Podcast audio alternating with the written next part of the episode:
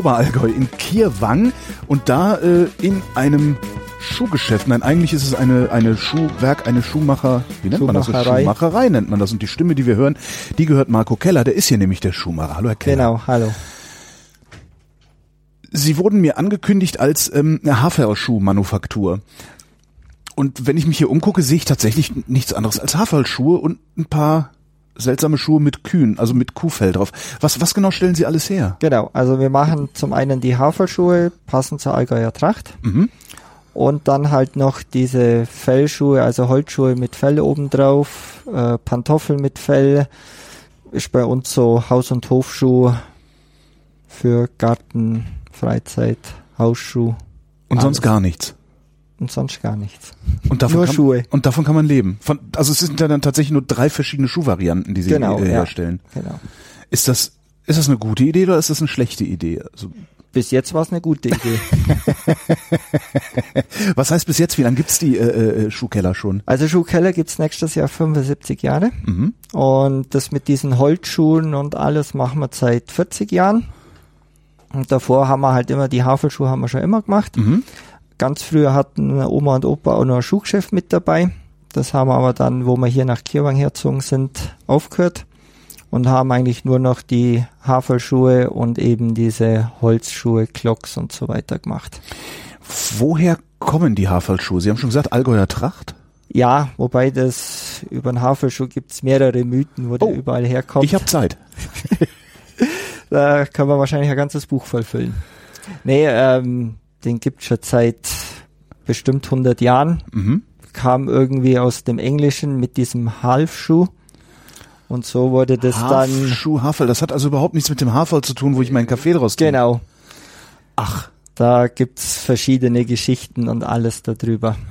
ich hätte gedacht, Sie hätten es erfunden hier in Bayern.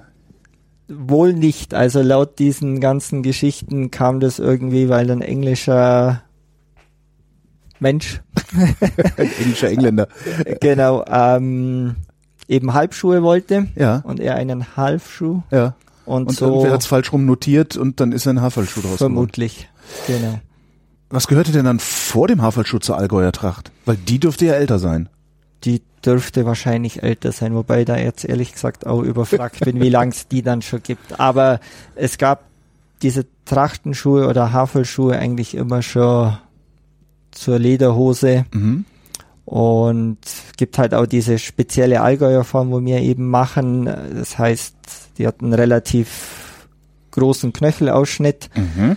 Dann diese Mittelschnürung und eben vorne die Nase ist sehr, sehr spitz, also kann man so mit ein bisschen am Haifischmaul vergleichen. Mittelschnürung, also normalerweise sind Haferlschuhe an der Seite.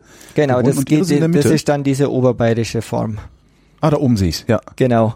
Und bei uns wird das praktisch, die Schleife schaut schon auch aus, als ob es an der Seite wäre, Ja. ist aber dann doch, ähm, man sagt Mittelschnürung dazu. Was ist besser, an der Seite oder in der Mitte schnüren? Also wann sitzt der Schuh besser am Fuß? Normal mit der Mittelschnürung, weil Ja. man kann ihn halt wesentlich fester zuziehen. Mhm. selbst wenn einer einen hohen Spann hat, tut er sich damit auch leichter, weil er dann ein bisschen variieren kann. Also von dem her ist es sicherlich kein Nachteil. Ähm, werden Haferlschuhe auch außerhalb der Tracht getragen? Ist Ja. das, also die, die, die Verwendung ist so allgeme, allgeme, allgemeintauglich. genau, also Stadtschuh, oder? mittlerweile ja, wir haben auch einige, die sagen, das Jeans jetzt schon zur Jeans an und alles. Ähm, ich habe auch in der Werkstatt an oder so, oder dann, wenn jetzt keine Lust auf Lederhose hast, Jeans, weißes Hemd und die Schuhe dann, also geht mittlerweile alles. Ähm, Sie sagten, als Sie hierher gezogen sind, haben Sie den Schuhladen aufgegeben. Warum, warum sind Sie hierher gezogen? Also wir kommen ursprünglich aus Eu, das ist äh, Richtung Nesselwang, Mhm. Fronten die Richtung. Ähm, das Hauptgeschäft mit diesen Haferschuhen oder bei uns sagt man auch Jägerschuhe, Jägerschuh. Mhm.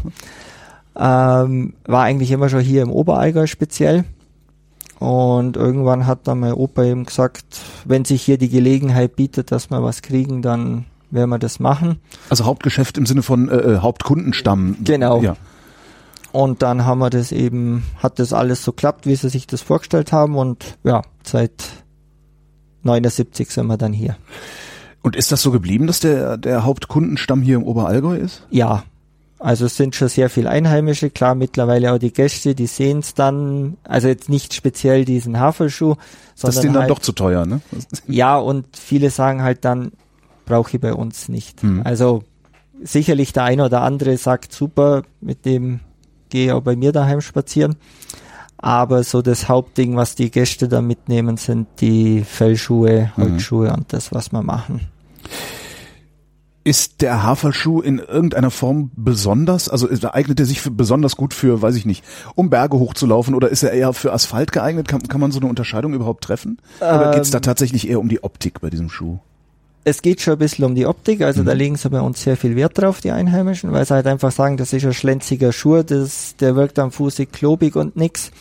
Äh, man kann den sicherlich auch als Straßenschuh Schlenzig? schlenzig, Ja. äh, schöne Form. Ah, ja, schlenzig ist eine schöne Form. Ähm, also von dem her äh, kann man den auch als ganz normalen Straßenschuh nehmen, dann halt mit einer Gummisohle. In der Regel ist es aber eine Ledersohle, Mhm. weil er halt dann einfach feiner wirkt. Wie ist der aufgebaut, der Schuh? Wie jeder andere Schuh auf, also sonst wüsste ich, wie ein Schuh aufgebaut ist. Wie ist, wie ist ein Schuh Wie aufgebaut? ist ein Schuh aufgebaut? Der Schuh besteht aus einer Brandsohle. Mhm. Das ist praktisch, wo man drauf steht. Also die innere Sohle Die sozusagen. innere Sohle, Mhm. genau. Mhm. Ähm, dann kommt dieses Oberteil, das nennt man Schaft. Also praktisch das Oberleder mit Futter und sowas, das Mhm. ist der Schaft. Das wird dann mit der Brandsohle verbunden. Ja, In dem Falle eingestochen beim Havelschuh von Hand. also vernäht. Vernäht, genau, das nennt man einstechen. Von Hand heißt aber nicht, dass sie da mit einer Nadel und einem Faden sitzen, Doch. sondern tatsächlich. Mhm. Ich hätte gedacht, man macht das wie mit einer Nähmaschine. Gibt's so. mittlerweile auch, aber wir machen es nur von Hand. Mhm. Und dann ist im Endeffekt äh, das Oberteil mit der Brandsohle verbunden. Äh, dann kommt praktisch eine Ausgleichsschicht innen rein, Mhm. dass man mehr oder weniger gerade steht.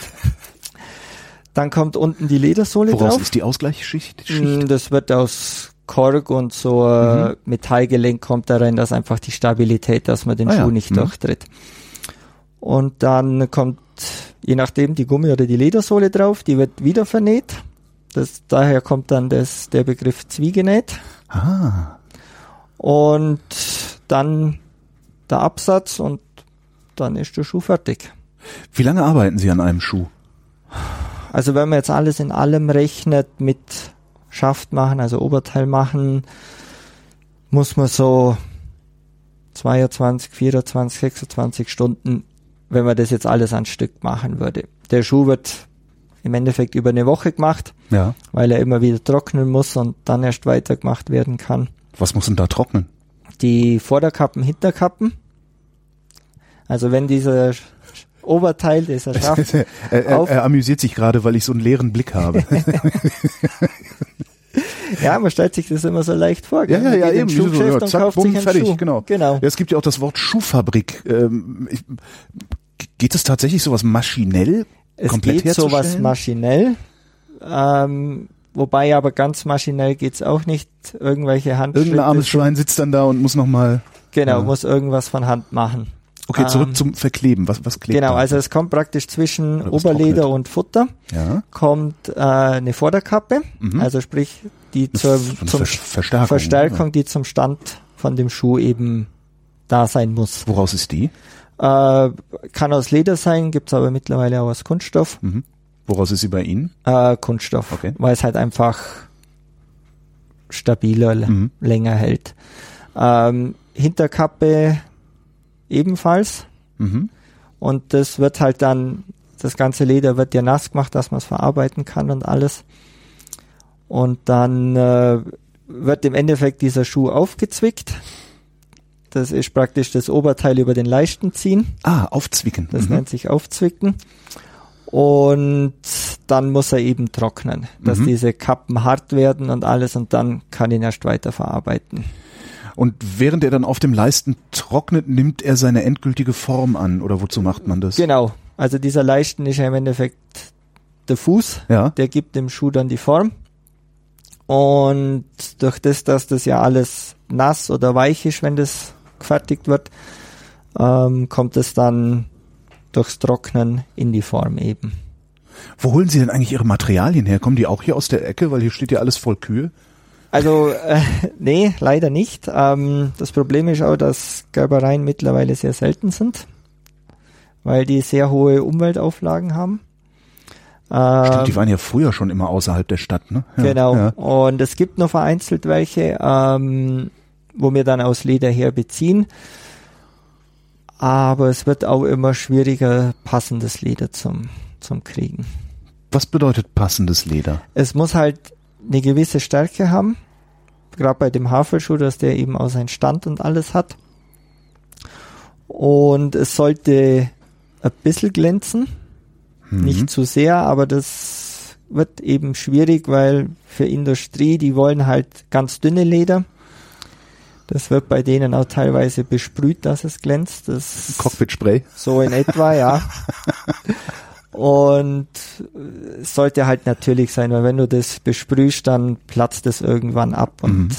schaut dann einfach nicht mehr schön aus. Wovon hängt denn die Dicke des Leders ab? Das kann man beim Garben, also je nachdem, wie dick man das äh, Leder quasi schneidet oder Ja. durchschneidet, ja. Das heißt, so, so, so kleine Handwerker wie Sie werden irgendwann keinen Nachschub mehr bekommen?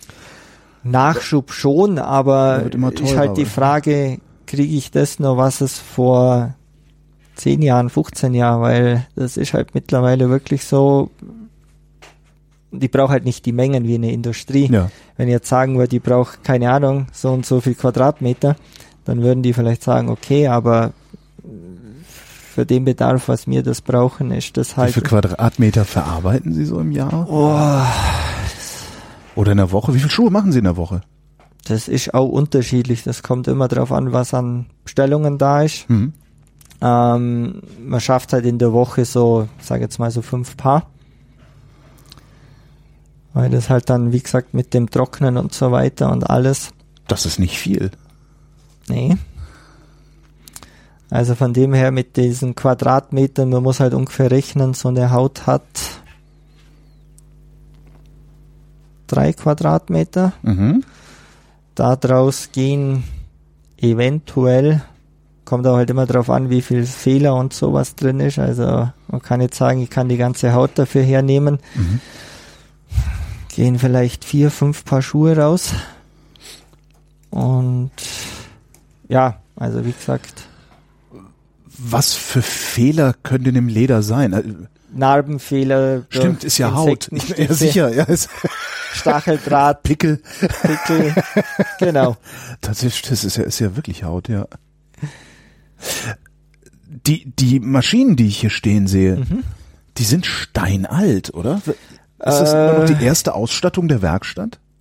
Zum Teil. Also die kleine hier hinten auf jeden Fall. Was macht die? Äh, nähen. Ah ja. Es ist so eine Futternähmaschine. Ah, okay. äh, ja, Futternähmaschine.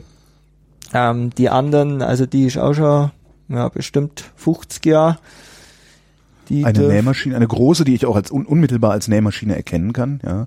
die dürfte auch so 30, 40 Jahre alt Noch eine sein. Nähmaschine steht Pfaff drauf und sie ist schwarz. Und die ist jetzt relativ neu, das heißt Stimmt. 20 Jahre. Ähm, wobei vom Prinzip her eine Nähmaschine immer gleich ist. Was halt sich geändert hat, sind die Elektromotoren. Dass man halt nicht mehr nur von Hand, Ja. äh, von, mit dem Fuß. Moment, sie, sie, sie trampeln hier? Nee, sie haben auch Elektromotoren. Ja, oder? ja, Sie, genau. Okay. Also die kleine da hinten ist wirklich nur von Hand ja. und die anderen drei sind jetzt wirklich dann mit Elektromotoren. Das heißt aber doch gleichzeitig, dass wenn man Schuhmacher werden will, äh, man im Grunde einmal investiert und dann mindestens zwei Generationen lang Ruhe hat in seinem Maschinenpark. Oder äh, gibt es solche Maschinen überhaupt noch in der Qualität? Nein. Also was früher halt wie jetzt hier so Metallgehäuse sind, ist halt mittlerweile oft durch Plastik oder sonstiges billigeres Material ersetzt. Nähen die denn noch so gut dann? Ja, Das geht schon das, noch. Also das die, ist, also die Mechanik ist schon noch identisch, also das, aber äh, allein dieses Handhabung von den Maschinen hat sich schon ein bisschen geändert. hm. Warum sind Sie eigentlich Schuhmacher geworden? hat sich so ergeben. und, und was hätten Sie werden wollen, wenn es sich nicht ergeben hätte? Da habe ich mir eigentlich nie Gedanken drüber gemacht. Das kam so als Spontanidee, nachdem der Lehrer in der Schule gefragt hat, er müsste für die Schnupperlehre wissen, was man machen will. Ja, dann saß er in der Klasse drin und hat sich überlegt, was will ich eigentlich?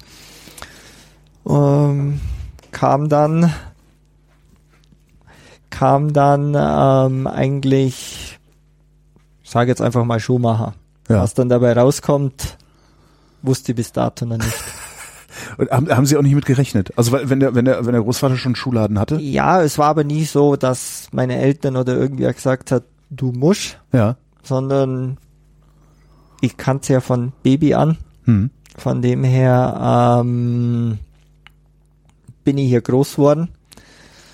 Ja, und so kam das einfach. Dann Schnupperlehre gemacht und dann habe ich gesagt, ja gut, dann ist es so. Dann probieren wir das. Gibt's denn eigentlich noch viele Schuhmacher? Also ich wohne in einer Großstadt und spontan wüsste ich zwei und in dieser Stadt leben vier Millionen Leute.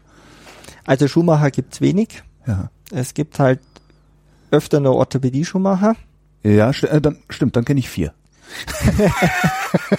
Aber jetzt den richtigen Schuhmacher, der auch wirklich noch Marschschuhe oder so macht, ist wahrscheinlich in Deutschland zwei Hände voll. Das, das war's dann wahrscheinlich. Und Reparaturen äh, machen die Leute auch nicht mehr, oder? Also Jein. Also es gibt ja Mr. Minute kennt man ja. ja, so absatzbar. Genau. Das gibt's noch. Es ist mittlerweile schon eher zum Erkennen, dass Leute wieder sagen, wenn es nur irgendwie geht, lass man nochmal richten, bevor sie jetzt was Neues kaufen. Aber im Großen und Ganzen wird der Schuh tragen, bis er kaputt ist. Oft kannst du ihn auch gar nicht mehr richten, weil es einfach von der Machart so ist, dass das gar nicht mehr gewollt ist, dass der irgendwie reparierbar ist. Kann ich das beim Kauf erkennen, ob ein Schuh reparierbar ist oder nicht? Also ob das ein Schuh fürs Leben ist oder nicht? Ja, wenn man weiß wie. Also nehmen wir jetzt mal einen ganz klassischen Turnschuh, Mhm. den tragst du auf und ist im Endeffekt Ja. danach fertig. Ja, aber jetzt zum Beispiel hier so meine Stiefel, die ich trage. Also ein paar Chelsea Boots. Ja, genau. Ähm, theoretisch ja. Ja. Das Problem ist schon wieder, du bräuchtest da, also wir jetzt bräuchten da spezielle Kleber und so weiter, weil das alles da unten im Endeffekt Plastik pur ist. Die Sohle. Genau. Da brauchst du wieder spezielle Kleber, die das kleben und so weiter. Ähm, wo wir einfach nicht machen. Das wäre jetzt, ohne das jetzt negativ zu meinen Naja, oder was, okay. Die waren einfach ja äh, so diese Mr. Minute, die haben dafür die ganzen Gerätschaften und so weiter, die können das machen.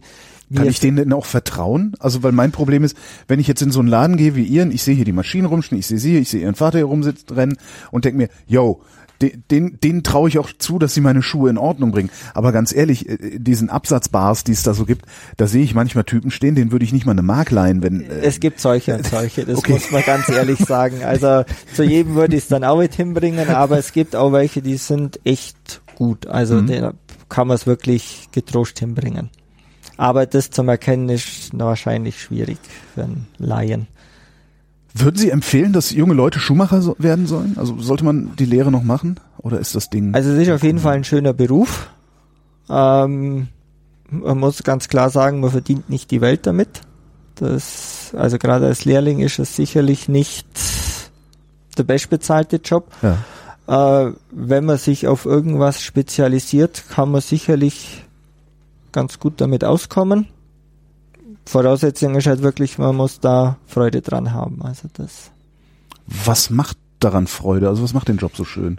eigentlich alles mit dem Material Leder zum Arbeiten. Ähm, du hast was in der Hand, du siehst was. Es ist nicht jeder Schuh im Endeffekt gleich. Ja. Ähm, und du hast halt am Ende vom Tag irgendwas vor dir stehen, wo du sagst, schön, das war jetzt Ich habe ein Werk geschaffen. so in ein- etwa, genau. Bilden Sie denn auch aus? Äh, momentan nicht, weil wir einfach sind ein Familienbetrieb. Wir kommen so über die Runden. Wir haben noch äh, zwei Aushilfen, die uns helfen, die nach Bedarf, je nachdem. Ähm, ja, so momentan läuft so ganz gut. Sollte mal der Bedarf da sein, kann man das sicherlich ins Auge nehmen. Die Frage ist halt, ob du wirklich was kriegst dann. Als Ein äh, Lehrling. Mhm. Es gibt doch genug junge Leute, die, äh, ja, aber keiner will Schuhmacher werden. Und keiner will arbeiten. Keiner will, aber, aber was wollen die denn dann? Irgendwo in der, in der Bank sitzen und äh, äh, Nase bohren? vermutlich studieren und das große Geld dann danach verdienen. Jetzt äh, hörte ich eben ihren Vater grummeln, hm, als hier so ein paar Kunden reinkommen, da kommen schon- schon wieder Leute, wir kommen ja jetzt kaum, schon kaum noch nach. Ähm, sind sie da ständig ausverkauft oder wie muss ich das verstehen? Das nicht. Wir waren jetzt, wir sind auf verschiedenen Märkten immer mal wieder unterwegs. Mhm. Jetzt war ja die Viehscheidzeit im Allgäu hier. Viehscheidzeit? Äh, praktisch Almabtrieb. Der Almatrip, okay. Mhm. Das nennt man bei uns Viehscheid. Mhm. Und da sind wir eben auf verschiedenen Märkten mit den Schuhen.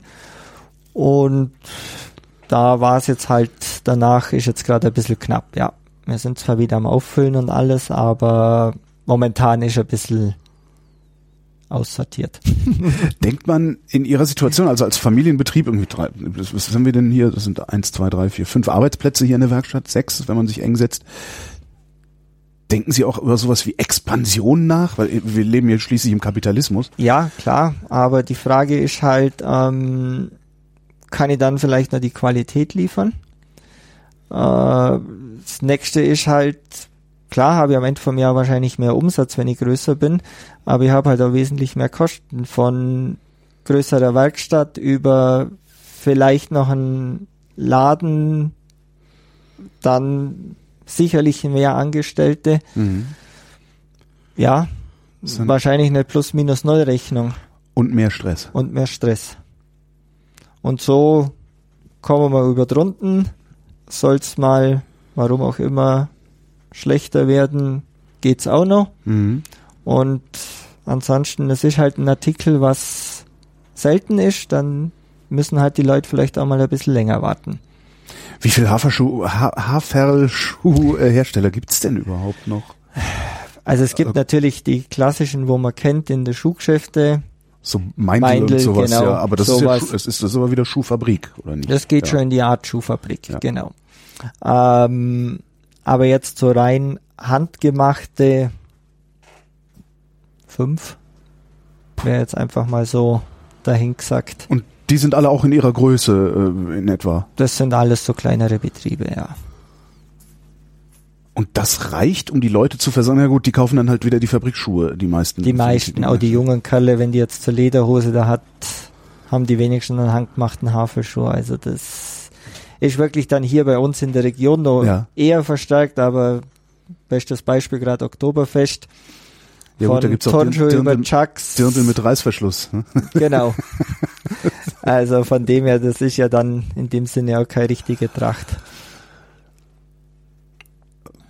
Was, da waren wir eben schon mal kurz, was wäre aus ihnen geworden, wenn das mit den Haferschuhen nichts geworden wäre? Wahrscheinlich hätte ich irgendwie so vielleicht Richtung Schreiner oder Zimmerer. Aber so wirklich Gedanken darüber waren da eigentlich nie, nie groß vorhanden. Der Untertitel die, unseres, unseres Podcasts ist ja traditionell anders. Das kommt ja auch nicht von ungefähr. Das ist ja, also Bayern erlebt ja gerade so ein, ja, wie nennt man es denn? So, so, so ein Modernitäts, also ein Image-Modernitätsschub. Mhm. Auf einmal, auf einmal ist es nicht mehr peinlich, wenn man als 30-Jähriger äh, nach Bayern fährt und da Urlaub macht. So. Merken Sie das eigentlich auch, dass, dass das Publikum sich hier ändert, dass Ja. die Kundschaft sich ändert? Ja, also es- Graz Allgäu ist ja eh bekannt so als Familiengebiet. Mhm. Also egal ob jetzt im Winter zum Skifahren oder auch im Sommer zum Wandern, also es sind sehr viele mit kleinen Kindern dann, Mhm. also sind die Eltern, wie sie sagen, um die 30. Ähm, also das hat schon, auch dieses ganze Wandern hat einen enormen Trend im Endeffekt mittlerweile genommen. Wenn vor zehn Jahren gesagt hast, komm, wir gehen wandern, hätte jeder einen Vogel gezeigt. Heute ist es ganz normal. Liegen die Berge voller Funktionsjacken. Ja. So in etwa, ja. Stau am Gipfel. Abgesehen, das gibt's wirklich. Ist wirklich so, ja. Nervt das denn eigentlich nicht, wenn man hier wohnt? Okay, ist so ein bisschen wie bei mir auch. Ich lebe in Berlin. Wenn ich da in der Stadtmitte rumlaufe, denke ich auch, mein Gott, diese scheiß Touristen überall. Und dann denke ich mir, na gut, aber ihr lasst die Kohle hier. Im Endeffekt bei uns das Gleiche. Weil Ja. Wir leben davon alle. sei es von Ferienwohnungvermietung über eben wir mit den Schuhen. Mhm. Gastronomie muss ja alles mitrechnen, also von dem her ein Für und Wider. Ja. Denken Sie, Sie könnten davon auch leben, wenn es die Touristen nicht alle gäbe, wenn hier Ruhe wäre? Ja, jein. Die Einheimischen haben es immer schon gehabt, klar.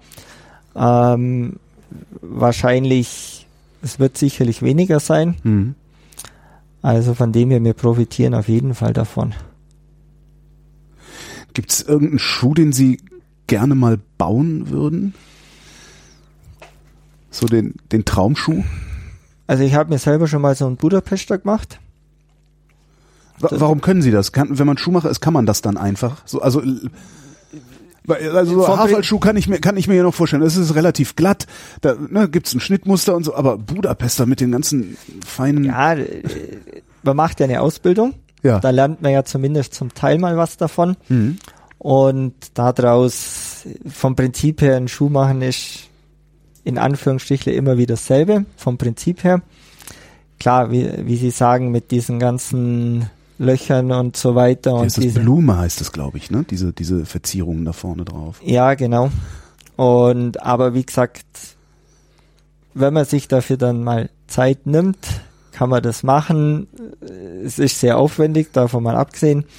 Ähm, die Schuhe sind leichter gekauft wie gemacht. Das ist ja oft so. Gell? Aber die gekauften sind dann auch schneller kaputt. das stimmt allerdings. Wenn ich wenn ich Schuhmacher werden wollen würde, wo würde ich meine Ausbildung am, am Ideal im, im Idealfall machen? Also jetzt vom Betrieb her oder von der Schule her? Vom Betrieb her. Vom Betrieb her. Ja. Im Endeffekt, wenn es irgendwo einen Schuhmacherbetrieb gibt, der Ausbildung anbietet, kein Problem. Ähm, dann, wie gesagt, das meiste ist mittlerweile Orthopädie-Schuhmacher. Mhm. Also die haben da, glaube ich, noch keine großen Nachwuchssorgen oder so. Ähm, das, also krumme Füße wird es wahrscheinlich immer geben. Wahrscheinlich noch viel mehr. noch viel mehr mittlerweile, ja. Woher kommt das eigentlich? Okay, ich, Sie sind kein Orthopäde, aber Nein, woher aber das? Ist- liegt das an den Schuhen, die wir Ja. tragen? einfach diese Turnschuhe, was es alles gibt, wirklich kein gutes Fußbett mehr drinnen, alles auf weich gemacht. Das heißt, der Fuß hat einfach Platz, sich zum Entfalten und dadurch werden die halt einfach breiter. Dadurch kommt auch Plattfuß, Spreizfuß, Ja, Senkfuß. genau das, was, äh, was ich habe. Spreiz, Senkfuß. Genau, das kommt einfach, weil man kein richtiges Fußbett mehr in den Schuhen drin hat. Was ist denn ein richtiges Fußbett? Ist in Ihren Schuhen ein richtiges Fußbett? Zum Teil. Also bei diesen Holzschuhen ist auf jeden Fall ein Fußbett und alles. Bei dem Havelschuh ist auf jeden Fall eins für äh, das Längsgewölbe. Mhm. Ähm, das Problem bei unserer Form ist halt, du kannst da keine großen Einlagen und sowas einlegen, weil der einfach von der Form her, wie wir vorher schon gesagt haben, diese spitze Form, Mhm. das geht einfach nicht. Wobei jetzt der Haferschuh auch nicht der Schuh ist, den ich vielleicht am Tag oder die ganze Woche acht Stunden anhab. Und aber nehmen wir Chucks, Turnschuhe, äh, Das, Klar, was ich hier anhabe, sowas, diese, diese ja, Stiefel, wobei das ja schon wieder eigentlich ein fester Schuh ist.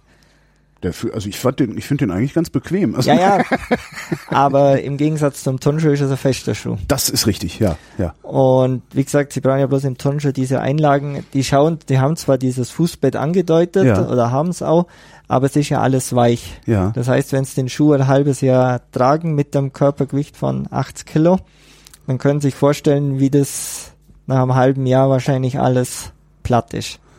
Das heißt, ich sollte meinen Kindern Schuhe mit hartem Fußbett anziehen oder äh, Jein. Also hart ist nicht gleich gut. Ja. Ich sag, so eine Mischung macht's eigentlich immer. Also man sollte auf gutes Schuhwerk achten. Ich springe auch mit Turnschuhen rum, um Gottes Willen. in, in unserem Alter ist es dann ja auch, glaube ich, irgendwann egal, oder? Kann man da noch was retten? Irgendwann. Mm, Also es ist schon im Wachstum sicherlich wichtiger wie später. Wobei ich mag's halt auch, wenn ich jetzt im ganzen Sommer mit offenen Schuhen rumgerannt bin und dann ziehst halt im Herbst wieder mal einen festen Schuh an, denkst, Was ist das denn? irgendwie ist der enger geworden, aber es ist halt einfach der Fuß nicht mehr gewöhnt. Ja. Geil. Wissen die Leute im Schuhladen, was ich meine, wenn ich sage, ich hätte gerne einen Schuh mit einem ordentlichen Fußbett? Oder sind auch diese Zeiten? Ich erinnere mich dran, als ich jung war, sehr jung, ich bin auch in einem, so einem 5000 Einwohnerort aufgewachsen, da gab es genauso eine Werkstatt wie ihre. Ähm, die haben vorne noch viel Schuhe verkauft, hinten saß dann der Herr Bleiber und hat die Schuhe gemacht. Und ähm, denen konnte meine Mutter noch sagen, hey, der Junge braucht ein ordentliches Fußbett. Und die wussten genau, was gemeint war und mhm. äh, haben nicht rumgeeiert. Ich habe oft das Gefühl, wenn ich ins Schuhgeschäft gehe, dass da eigentlich nur sprechende Wegweiser stehen, die sagen, da hinten ist Größe 46. Ja, also in diesen großen Schuhgeschäften auf jeden Fall. Wenn es jetzt nur so ein kleines, vielleicht auch familiengeführtes ist, mag sicherlich was anders sein. Also da, wenn man sagt, die brauchen einen gescheiten Schuh mit einem Fußbett drinnen, dann kriegt man das schon auch. Wie gesagt, das sollte schon ein bisschen was Festes sein. Ich meine, viele haben ja mittlerweile orthopädische Einlagen. Da sieht man ja, wo die an manchen mhm. Stellen fest sind, an manchen Stellen weich. Ich sage immer so ein guter Kompromiss und wie gesagt, wenn ich auch einen festen Schuh habe, also ein gutes Leder, jetzt wenn wir einen Lederschuh hernehmen, der sicherlich vielleicht auch ein bisschen enger sitzt. Die Leute meinen halt immer, wenn er neu schlupft, oh, der ist eng. Aber das Leder weitet sich ja auch noch sagen, ein bisschen. Wenn es Leder ist, dann, dann geht das, da geht ja noch was. Ja. Wie, wie eng darf es eigentlich sein? es sollte Fuß nicht einschlafen, also ja. um Gottes Willen. ähm, in der Regel merkst du es oft schon, wenn du den Schuh im Laden probierst und du schlupfst rein und denkst so, ja, passt, fühlt sich gut an, dann laufst du noch mal ein bisschen damit. Mhm. Und dann merkst du, oh, das aber vorne an der Zehen geht gar nicht oder äh, oft ist ja wirklich das Problem am Vorfuß. Sprich Zehen, Ballen da in dem Bereich ähm, alles andere, was jetzt so an der Ferse ist, das ist zwar vielleicht am Anfang ein bisschen hart, aber wird auch weich, weil sich das Leder wirklich mhm. durch die Fußwärme formt. Wie machen Sie denn das eigentlich? Also Ihre Regale sind relativ leer gerade. Mhm. Äh, also ich, ich habe Schuhgröße 46 in der Länge, in der Breite vor allen Dingen vorne eher 47. Wenn ich jetzt ein paar Schuhe anprobieren wollte, haben Sie irgendwie so Musterpaare rumfliegen oder müssen Sie die Leute dann wegschicken? Also jetzt speziell für den Haferschuh, ja. der wird ja sowieso nach Maß gemacht. Oh. Also da habe ich jetzt kein Maß, äh, kein äh, ähm, Schuh fertig da. Ja. Sicherlich mal das eine oder andere Musterpaar oder vielleicht auch welche, wo schon bestellt sind. Aber ich habe jetzt nicht von 41 bis 46 immer was vorrätig. Mhm. Ähm, Im Endeffekt wird dann das Maß genommen. Wie nehmen Sie Maß am, am Fuß? Nur in der Länge oder? Es wird auch Ballen und Rist gemessen und das. Bitte was? Ballen und Rist. Rist? Also oben der Spann. Der Spann, ah, okay, der Teil, ja. Mhm. Genau. Okay.